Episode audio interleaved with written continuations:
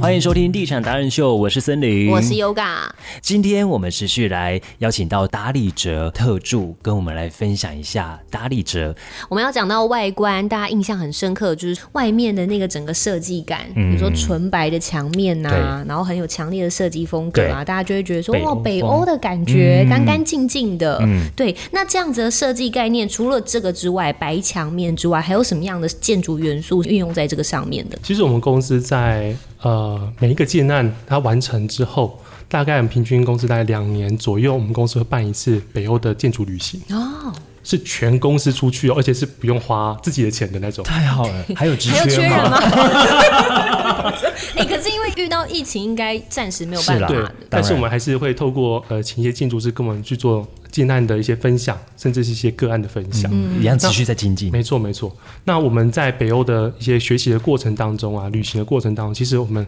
看到了很多很多经典的房子。嗯，那例如说我们的建筑物的外观，你刚刚说白色这个这个材料，对，其实就是国外很常使用的一种叫做涂料。嗯，那这个涂料呢，它其实它的用法其实就是那时候我们想用的时候，其实我们也自己也怕怕的，因为它是白色嗯的。对，这种白色的涂料呢，呃，它的全名它是叫凯恩涂料，凯恩涂对，凯料，恩涂料，在台湾他们敢给建商保护十年。哇、这么好、哇，就是有遇到什么样的问题，都可以请他们再做处理，这样子。因为我们公司，我们打理者建筑，其实我们对我们的产品其实很有自信，嗯我们就是对外都是保护十五年。是，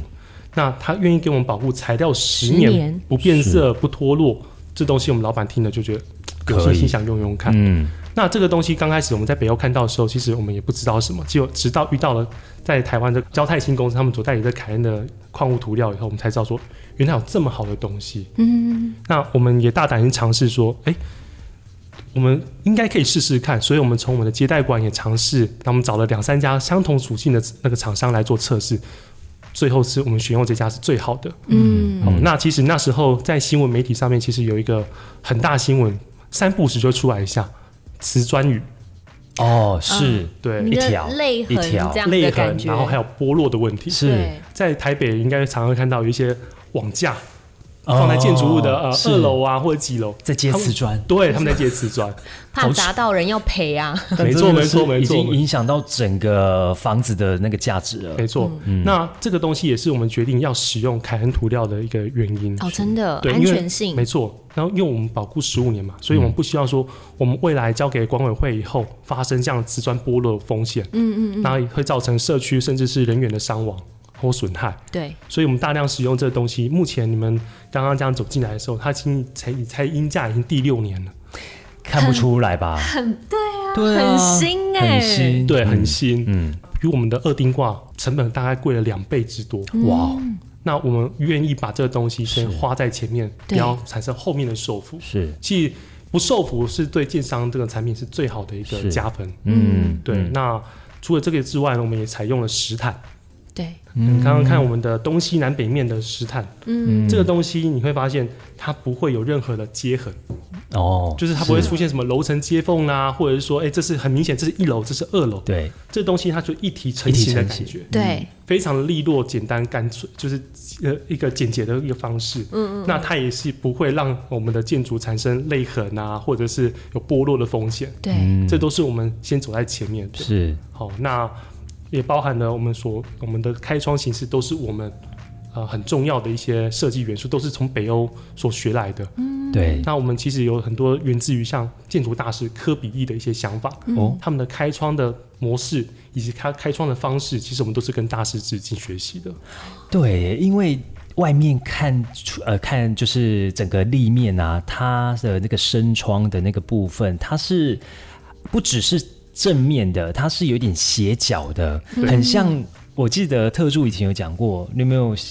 记得那个呃碉堡啊，嗯它的那个机枪做那个外面，它就是这样子的一个样子，就是稍微切斜切面的。对，当时这个好像也有是有一点用意的，对不对？嗯没错没错，嗯，就是我刚刚所说的，呃，我们是跟大师学习嘛。对其实科比意他们所他采用的一些呃窗户开窗的形式，其实就善用了所谓的深窗。嗯，那深窗在我们这个案子里面，其实我们也是大量的去使去学习使用，是但是我们不是把它列为我们的设计美学的重要原因，而是我们加入了什么？我们加入了它的实用性。例如说，我们在北侧的开窗，我们采用了气密度最好的推射窗。那推射窗我们加上我们的深窗以后，它可以达到建筑的一个立面的一个造型，就像我们好像化妆加了一点眼影那种感觉，嗯，对，比较看起来深更有精邃，神，对，更深邃。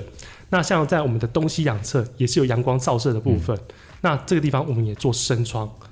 那除了做深窗以外呢，我们也选择了呃亲密性，我刚刚说好说很好的就是推射窗嘛，对，它可以阻绝掉我们的不必要的一些光啊、那些光的负荷热，嗯，然后以及它可以深窗减少我们的日照时间，对好、这都是我们在所考量的。所以，我们是因为它有它的一些物理条件，我们去做了这样窗户的一个形式的调整。嗯，那你刚刚说的斜角呢？其实我们公司很擅长做十字形的房子，嗯，是，对十字形的房子，其实他们所在乎呢就是隐私性嘛。对，我我们每一户人家，他们没有任何共同壁了，哦所以他们就安静了嘛。对，对但是十字形的房子，他们在角落的地方，他们会有一个很接近的一个一个一个空间，是所以我们透过斜角的方式，让他们视觉能够导引到我们希望他看到的风景，啊，而不是朝对面邻居不家会去看到邻居家，，对，嗯是，嗯好、这个都是我们一些小小巧思，就是我们说小心机吧，是嗯藏在这里面，让住户慢慢去发掘。真的很细心哎，对就是很多的角度都去考量到没了。错，那刚刚讲到的每一个建案作品，其实都是很精细的去雕琢，就连那个角度都会去琢磨。嗯那过去不管是别墅或者是集合式的那种大楼住宅，外观都是白色的建筑，用刚刚也提到的讲到的是矿物的涂料嗯涂料。对，那我们这个完工之后六年还可以维持这样，你们中间有做什么维护吗？哦，中间其实没有做过任何维护，哇，完全没有洗过墙，没有没有，太可厉是害看起来是了一样如新哎、嗯，这个对大概我们都是跟社区建议啊，五至六年可以洗一次外墙，嗯，因为呃，它基本上它不太容易脏，但是台湾的空气还是有啊对点脏污的，对嗯对所以还是要去用高压水枪冲洗一下。是是、哦，可是其实也蛮蛮听起来也是只要用水去清洗就可以，嗯蛮简单维护的。那我们除了这个之外，还有不做环氧树脂地坪，嗯哦，这个其实你们刚刚来的时候，地下室嗯，那个地坪也是我们公司的特色。一般的大楼应该百分之九十五以上吧，大家都使用环氧树脂，就是 Apple 你们所说的 Apple C。 epoxy，对，那这种东西它是很毒、很毒、很毒的东西。啊如果你们有看过他在施作的时候，你会发现那些工人啊，他们都戴着防毒面具在工作，是说那个我们一般去地下室看到绿色的那对，种绿，色是，然后没开错遮甲会乖乖叫的那种对地坪，对，其实你去那个很毒哦你。非常毒。你去量饭店，有时候也会看得到，对对所以，当你们大楼使用了这样的产品的时候，当它出现的呃破损的时候，你会听你会看到管委会公告说，呃，本地下室正在施作环氧树脂的工程，嗯，非必要请住户呃不要逗留，因为它很毒。真的，原来如此，嗯，而且它会有一点点像在补丁一样，没错，，对，哪里 poke 起来，然后哪边就敲掉，然后再补一块，没错真的就是会影响到整个那个价值啊，没错。所以我们打理者我们就采用了呃传统的工法磨石子地坪、冰结啊，冰结啊，哇，跟瓦结啊，，瓦结啊，嗯这种这种工法其实有很多业界他们来看的时候问我们说，哎、你们怎么敢这样用啊？不可思下议，重本啊，对，因为其实啊，哦，这种磨石子地坪用在地下室，大家都会担心的是，它会不会膨供，嗯会不会有空鼓的潮状况，湿什么或的者潮湿的问题。其实，但我们这样使用下来，其实是用起来都没问没什么大问题。嗯嗯，其实最主要是来自于我们的工程的精准度。像我们在结构在灌地下室地坪的时候，我们想的是避免空鼓的状况，就是我们不能再打底。对嗯对如果你再打底的话，它就中间又多一个中介层，是它就很有可能会产生空鼓。所以我们在结构，我刚刚不是说我们打理者很注重工艺的一个精准度吗？对是，这也是我们很自豪的部分。我们的工工工班团队，嗯，他们在一楼呃地下室结构体的时候，他们头尾之间的落差控制在一公分之内，嗯，所以我们不需要再用打底去整平它的空间。一公分呢一，公分都斤斤计较，很精准欸，对没错，没错。所以这样子，我们希望能够带给呃社区，甚至带给这个社会一个比较永续的一个建筑。所以我们采用了磨石子地坪的方工法做我们地下室。而且他们连每一个车道，它还是用那种投射灯，你就会觉得好像进到百货公司。很高级， 有很迎高级迎宾的感觉，对对，其实我们我们在一些特殊的车格确实会这样设计灯光，但是我们刚刚其实你们没有注意到，我们是把食材镶到磨石子地坪上面去，变成我们的车位号码。哦，待会再仔细看一下，对，用这个食材这个镶其实进有一去。些我们在思考的事情，我们不想要这种地坪啊。如果是用油漆，它是不是你车子磨久了，油漆哦就它脱就是落？会掉，嗯，我们刚刚说嘛，我们希望比较永久的一个建筑，是所以我们在车位的部分、车位线的部分，全部把食材镶进去里面。天哪，对，啊这样子它的细致到这个没程错度，没错没错嗯。而且我们要进到这个社区的时候，搭电梯，我们都会看到旁边都会有每一个住户专属的收纳的空间，没嗯错。这个很棒哎、我刚刚说嘛，我们公司有员工就买我们自己社区嘛。嗯是那那时候我们在在积上我们的产品的时候，我们在思考露营这件事情，好像是哦，这几年很夯、欸，对，在夯是起来的状态。是那刚好我们自己公司两三个同事自己都喜欢露营。嗯，那那时候我们的起起初的想法是，我们应该要让住户他们有一个放置露营设备的空间。不然这样刷来刷去真的很麻烦。没，错，没错，嗯对。然后再来呢，就是我们除了让自己的住家里面有一些储藏空间以外，我们应该让社区的住户他们有第二储藏室。嗯，对嗯嗯所以我们就把它设计在地下室梯厅的旁边。是每一个住户他们都拥有自己一个大概六十乘六十公分宽， OK，很像一个置物大的呃对置物箱这样。然后高度大概有两百二十公分高。嗯我记得我那时候交屋的时候也出现一个很好笑的事情哦，住户他们来开来来验屋的时候，嗯我们大家到地下室看他的置物柜，他说。这整个都是我的吗？ 啊，对啊，不然你要跟谁分嘛？对他们，他们印象当中以为是一个油箱的感觉嗯而已，结果竟然是一个这么高、这么大的啊空 间。高高尔尔夫夫球球杆具，哦高尔夫对，球它可以杆，放进两组对都没问题，甚至是我们一些起重机嘛，衣服就把它挂在里面，是车衣，车衣就挂里面都没问题。还有可能有一些新生儿，那你出去你一对定会有伞婴儿车，推车，对，没错，没错，没错。对，都可以放在那边，我就不用再搭到电梯，然后这边哦好累哦，我玩你知道出去旅游或者逛街回来已经够累了，没错啊不用在那边扛东西了，没好错，贴没错，心没的错。设计哦，超贴心的，嗯，除了这个置物柜之外，我看到的还有信箱，哦就是对全部都是用木质去做的，是。嗯那个调性感觉就非常好而。且再更细一点，你仔细去看每一家的那个号码牌啊、门牌，他们的那个数字呢，其实是用手工的吗没？错，来，你看我的这个手上刚好有一个这是手小工的，纸，来你们看一下。它的六是用折折的，的哎，你刚刚角也度讲到一个折，对不对？对我们是要打理大力折，折，所以我们自己的团队设计团队，我们也设计出属于打理者自己的数字形象。啊天啊，这这这有去注册吗呃，这个没有注册，但是应该外面是绑不出来，因为成本太高了。 ？OK，、哦，对，因为这你每一折你都还要再多花一个成本在这边对它是层层叠呢。上去的，哇对啊哇哇手，指这样子的方式，它是什么材质？桶，铜哎、哦哇，哇，我们是用桶去做现在的，最贵的，没错没错。 对，那其实这东西就是我们希望说，从里到外，从你们所碰及、所看到的每一个东西，我们公司其实都有花时间跟花心力去做设计。嗯，那我们信箱柜其实还有一个特色，我们没有任何的钥匙。对耶，对，那怎么开？对啊，哎、大家都想说，哎、为什么你们都没有钥匙，也没有脸磁脸扣部管制？脸部变哎、形都没有，都没有，都没有。那是其实啊，这个是一个你们呃建设公司，他那时候在设计之初的时候，你们的心态跟出发点，嗯，我们想法很单纯嘛。我们既然已经有物业管理人员，你的挂号跟你的包裹，基本上是不是都要到柜台去收取？嗯，那你的信件何必再锁呢？的确哦的确是对，是那信件的安全，其实我们就简很简单嘛，我们交给最普通的摄影机，是，嗯它有一个监控的状态下面，是是其实有心人想要破坏、想偷东西，对嗯是很容易的。对，所以我们是用这种最简单的一个呃，我们相信人的对哦方式，我们就不上锁，